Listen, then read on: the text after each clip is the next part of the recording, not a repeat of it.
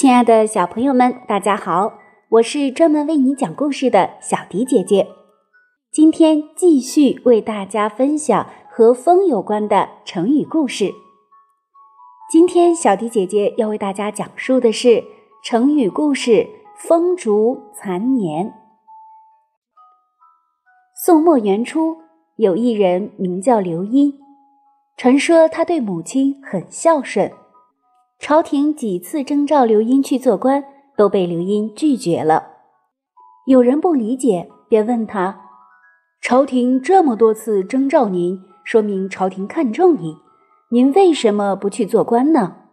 而且做官可以享受荣华富贵、建功立业。”刘英回答道：“我的母亲现在年纪大了，剩下的日子不多，她就像风中的烛火。”随时都有熄灭的危险，我怎么能自己跑去享受荣华富贵，对母亲不管不顾，把她老人家一个人扔在家里呢？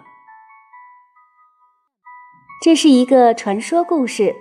据史书记载，刘英七岁丧母，父亲又娶了继母，他对继母非常孝顺。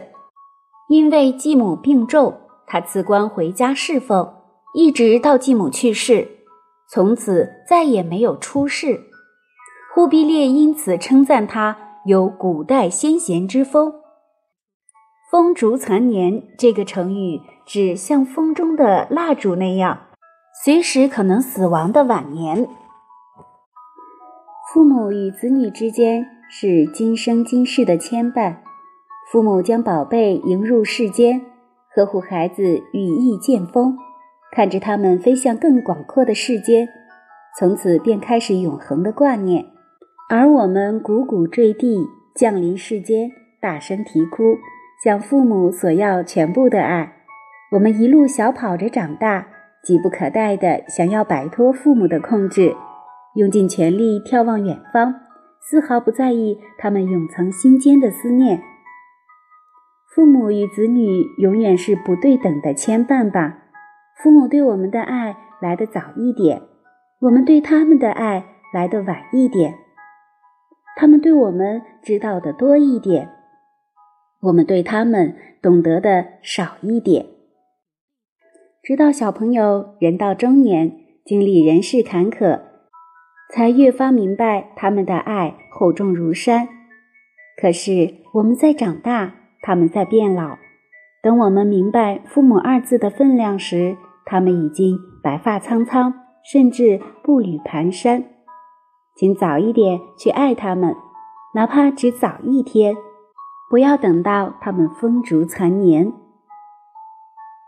亲爱的小朋友们，我们用自然万物形容人所处的不同年龄。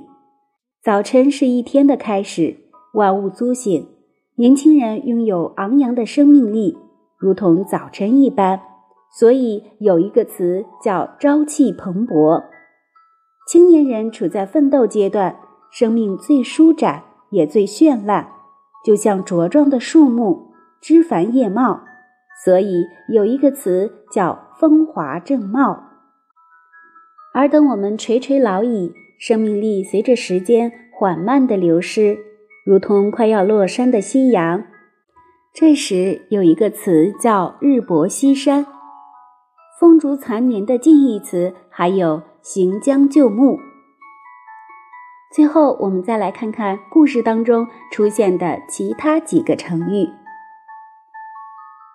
白发苍苍，形容人的苍老；日薄西山，太阳快要落山了，比喻衰老的人或腐朽的事物临近死亡；行将就木。寿命已经不长，快要进棺材了。好了，亲爱的小朋友们，这就是小迪姐姐今天为大家分享的成语故事《风烛残年》。我们一起期待下期的节目吧。